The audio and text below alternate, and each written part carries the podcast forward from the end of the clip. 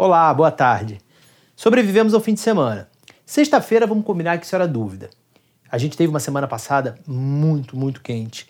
E na sexta-feira, o pronunciamento do presidente do Senado, Rodrigo Pacheco, e do presidente do TCE, ministro Roberto Barroso, do STF, foram fundamentais para demarcar um limite para duas instituições que na semana passada cruzaram de maneira perigosa a linha que deve nortear qualquer instituição que se diz democrática. A presidência da República, o capitão campeão de cruzadas desse tipo, Jair Bolsonaro, e as Forças Armadas, que publicaram mais uma nota equivocada que só faz fortalecer aqueles que apostam numa saída fora da democracia, entre eles o próprio chefe, comandante-chefe deles, o presidente Bolsonaro. O pronunciamento do Pacheco e a nota do ministro Barroso foram fundamentais para deixar claro, pela voz do Judiciário e pela voz do Legislativo, para o Bolsonaro e para as Forças Armadas, que não vai ser fácil atropelo institucional. E não vai ser fácil atropelo institucional, atropelo contra a democracia, não só por conta deles, mas por conta da sociedade civil, que na semana passada respondeu de maneira firme às, duas instituições, ao presidente e às Forças Armadas, a imprensa, que também no fim de semana se colocou de maneira muito firme na defesa da democracia, e da sociedade de uma maneira geral, onde não há espaço para nenhuma saída fora da via democrática. O ambiente que o presidente Bolsonaro, que pelo visto a cúpula militar que hoje está no comando das Forças Armadas quer, não existe. Eu vou falar sobre isso nessa análise, que eu já fiz quase que inteira aqui, mas vou falar um pouco também sobre os cuidados que todos nós cidadãos temos que ter nesse momento. Na escolha das palavras que a gente usa, na escolha das brigas que a gente compra e na escolha da calma que a gente não pode perder. Vamos lá?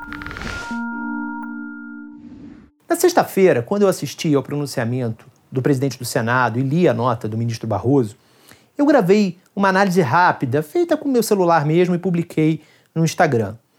Uma leitora comentou sobre o meu tom ameno para um momento tão sério. E não foi sem propósito que eu mantive a calma no que eu estava falando, como eu mantenho, tento manter ao analisar um período tão turbulento como esse que a gente está passando. Nós, cidadãos, não podemos, em momento nenhum, da tomada de decisão, é, como participante da vida política, de alguma maneira nós somos, porque nós votamos, e nós, jornalistas em especial, não devemos perdermos-nos no, na paixão, na análise apaixonada das coisas. E é claro que a paixão faz parte do, da forma como a gente se comunica no nosso dia a dia, a forma como a gente analisa os fatos, na forma como a gente se posiciona nas redes sociais. Mas esse momento em que tudo que o presidente Bolsonaro e a atual cúpula militar, que são dois é, atores, né, dois agentes que chefiam instituições e que estão abertamente é, se posicionando de uma maneira para chegar a uma saída da crise política fora da via democrática, tudo que a gente não pode fazer é entrar nesse jogo. Baixar a temperatura, manter a lucidez, manter a calma, ser sereno, ser calmo tentar ouvir, ouvir mais do que falar, respeitar para ser respeitado.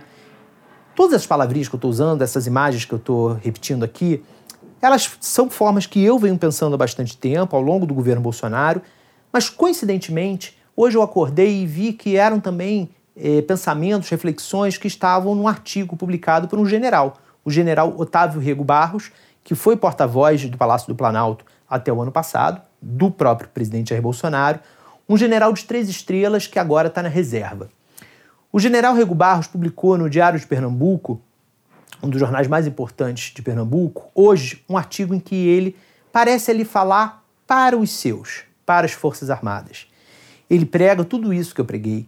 Ele prega a necessidade de que se mantenha a calma, de se manter a serenidade, se manter a capacidade de escuta, se reforçar as virtudes das Forças Armadas para que se possa fazer frente a eventuais malfeitos. Ele admite que, na visão dele, é, existem críticas que são feitas às Forças Armadas que são pertinentes. Ele não coloca o nome de ninguém. Ele não fala ali se ele está se referindo à crítica do Omar Aziz, se ele está se referindo às críticas que os militares sofrem da, da oposição, sofrem dos cidadãos nas redes sociais, sofrem de nós, imprensa. Ele clama o, os militares e clama também os leitores, de uma maneira geral, que estão lendo o artigo dele, para que qualquer cobrança seja feita sobre pessoas e que tente se separar o que é a instituição do que é a pessoa. Esse raciocínio é muito difícil da gente conseguir é, colocar na prática, porque para a gente, quando a gente pensa na presidência da República, a gente pensa no Bolsonaro. Quando a gente pensa, pensa hoje no Exército, a gente pensa no general Paulo Sérgio, no Ministério da Defesa, no general Braga Neto e por aí vai. Quando vocês pensam em imprensa, vocês pensam em alguns jornalistas que vocês seguem, admiram e leem. Mas é fundamental a gente fazer essa diferenciação. Nós, como sociedade, não podemos tratar as Forças Armadas mais do que nunca, neste momento, como uma coisa monolítica. As Forças Armadas não são essencialmente golpistas, as Forças Armadas, armadas não são essencialmente eh, defensoras do governo Bolsonaro, embora elas tenham se associado muito ao governo Bolsonaro, diversos eh, atores eh, que estão no, em postos de comando ou que estão como comandados mesmos tenham cruzado a linha e ido de, demasiadamente para o lado da política. Só que tratar as Forças Armadas como uma coisa só, monoliticamente, como eu disse, é o que o Bolsonaro quer. E isso ele não pode ter, porque é impossível você achar que milhares e milhares e milhares de homens e mulheres todos estão do lado dele. Me refiro, claro, aos militares das três forças. Não estão. E a prova de que não estão é esse artigo de hoje do general Rio Barros, um militar que teve dentro do gabinete do presidente Jair Bolsonaro. O, na, na prática era isso, porque a figura do porta-voz, embora fisicamente não fique dentro do gabinete, tem acesso a tudo que está se passando e é o porta-voz do governo.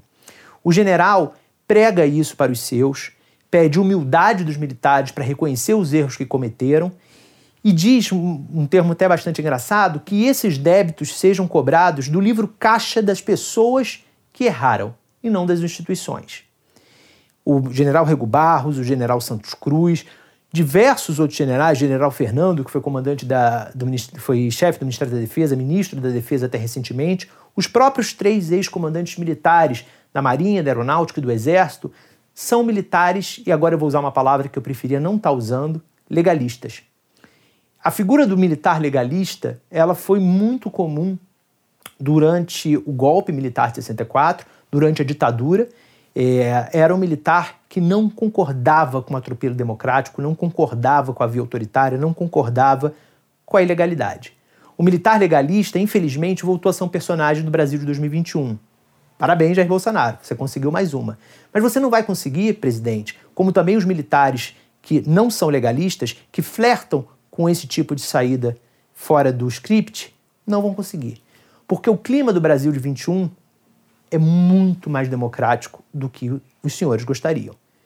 Então, da minha parte, as Forças Armadas vão seguir tendo respeito, tenho certeza que da parte dos cidadãos também, mas a gente vai continuar cobrando os atores e as pessoas que estão sentadas nos comandos, estão sentadas nos cargos que estão e estão fazendo besteira.